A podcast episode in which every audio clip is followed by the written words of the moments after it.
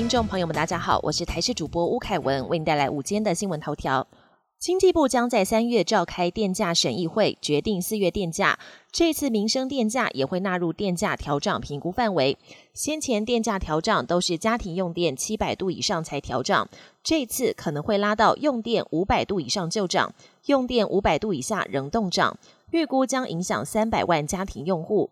调整范围及幅度还必须是行政院拨补额度而定，也需评估对整体物价影响。全案还在研议中。经济部判向行政院争取超过千亿元以上的拨补，如果拨补以千亿为准，四月电价平均调幅恐怕将超过一成。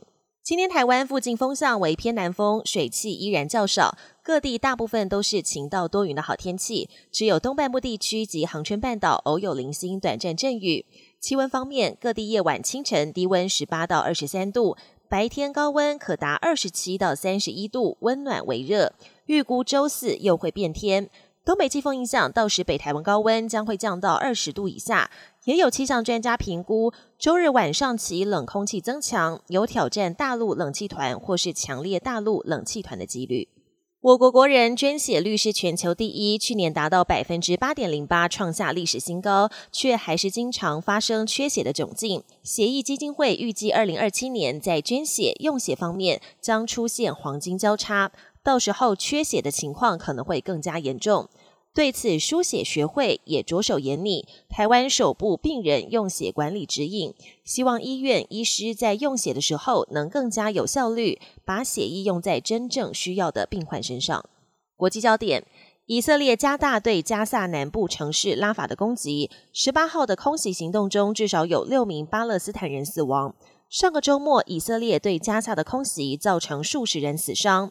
加萨卫生部表示，加萨规模第二大的纳瑟医院已经陷入停摆，完全无法提供医疗服务。联合国援助机构的资金也面临断炊，加萨人民正面临饥荒的危机。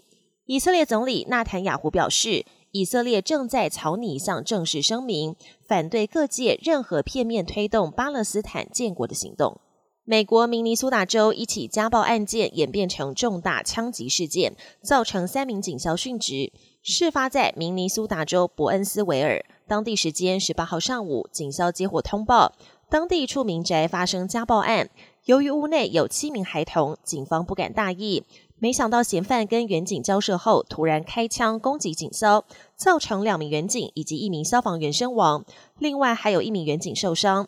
而嫌犯跟远警交火之后，也遭到击毙，幸好屋内其他人员全数平安。去年八月结束十五年流亡生涯返国的泰国前总理塔辛，十八号清晨一早获得假释，在女儿陪同下离开曼谷的警察医院。两度获选总理的塔辛，去年返回泰国之后，因贪污滥权等罪被判处八年徒刑，但他随后获得泰王特赦，让刑期从八年减为一年。如今又因为年纪跟健康的情况获得假释。本年新闻由台视新闻制作，感谢您的收听。更多内容，请锁定台视各节新闻与台视新闻 YouTube 频道。